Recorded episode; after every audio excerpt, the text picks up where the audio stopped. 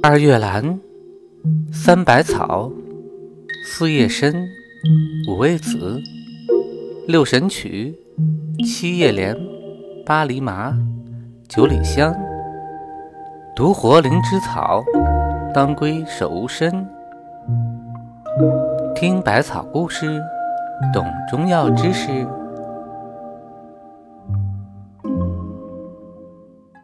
华佗夫人与白芍。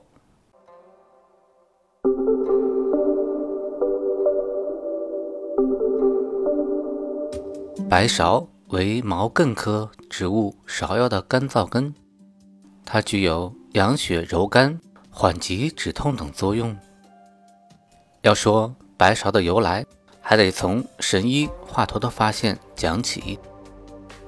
华佗喜爱栽草药作为标本。以辨别药之真伪，防止用错药。他在自家房前屋后栽满了草药。一天，有个外地商人看华佗爱种草药，于是便从山上挖了一棵芍花给华佗，并对华佗说：“这芍花本是野生，人家都说它可以治病，不知道是真是假。我给你一颗，你试种一下。”华佗就把这棵芍花栽到了窗外。来年春天，芍花开放，华佗就先尝花，后长叶。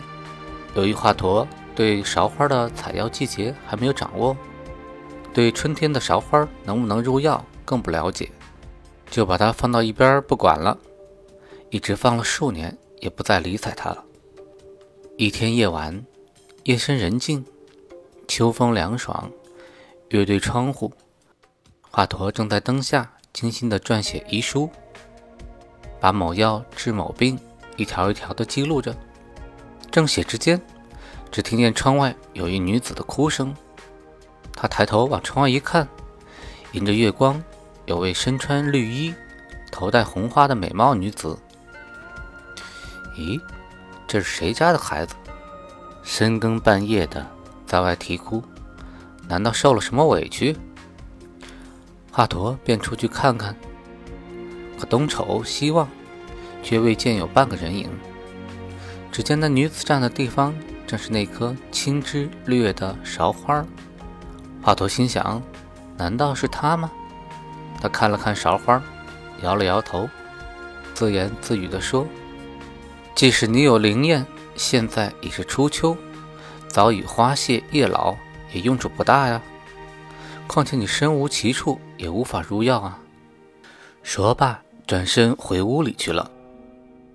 刚到屋里坐下，又听到那女子啼哭，抬头一看，还是她。他又出来看，还是没人。那女子站的地方，仍是那棵芍花。一连几次都是这样。华佗觉得非常奇怪，叫醒了夫人。就把刚才发生的事情向夫人说了一遍。夫人说：“你看，家里房前屋后的花草，都是你亲手种的，在你手里都成了良药，治了不少病，救了不少人。就只有这棵芍花在那冷冷清清的，没有用处。我想，可能是你没把它放在心上，你不了解它，它委屈的哭了吧。”华佗说：“我早已尝过多次了，这花叶梗都没有什么用处，可怎么入药呢？”夫人说：“花叶梗都尝过了，尝过根吗？”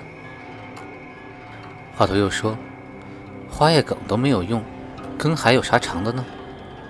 华夫人看华佗有些不耐烦，也就不再往下说了，就说：“好了。”天已经不早了，你也早点休息吧。华佗觉得很累，便倒下睡着了。华夫人却越想越睡不着，越想越觉得奇怪，总觉得芍花啼哭是委屈了她，可能它的用处还没有被发现。不行，我得想办法成全她。华夫人心里这么想着。早晨起来。华夫人拿了一把菜刀去切菜，一不小心手被菜刀切了一下，血立刻冒了出来。华夫人忙把华佗叫起来。华佗一看，赶忙拿刀伤药敷在伤口上，但血还是止不住，一个劲儿的往外流。华佗可没办法了。夫人便说：“不妨你把那芍花的根挖点来敷上试一试。”华佗便挖了一点芍花的根，捣成泥状敷在了伤口上。这一试还真灵验，血立刻止住了。过了几天，伤口愈合了，好了之后连个伤疤也没有留下。华佗说：“夫人，多亏你提醒我，你还为他流了血，要不是你。”就把一味好药给埋没了。后来，华佗对芍花做了细致的实验，发现它不但可以止血、活血，而且有镇痛、滋补、调经的效果，便将它记在《青囊经》里，给它加了一个“药”字，叫芍药花儿。由于华佗的栽培实验芍药便在桥陵也就是今天亳州大力发展起来。后来又发展到四川杭州陕西等地但已产在桥陵的芍药个儿大色白粉性足被称之为白芍。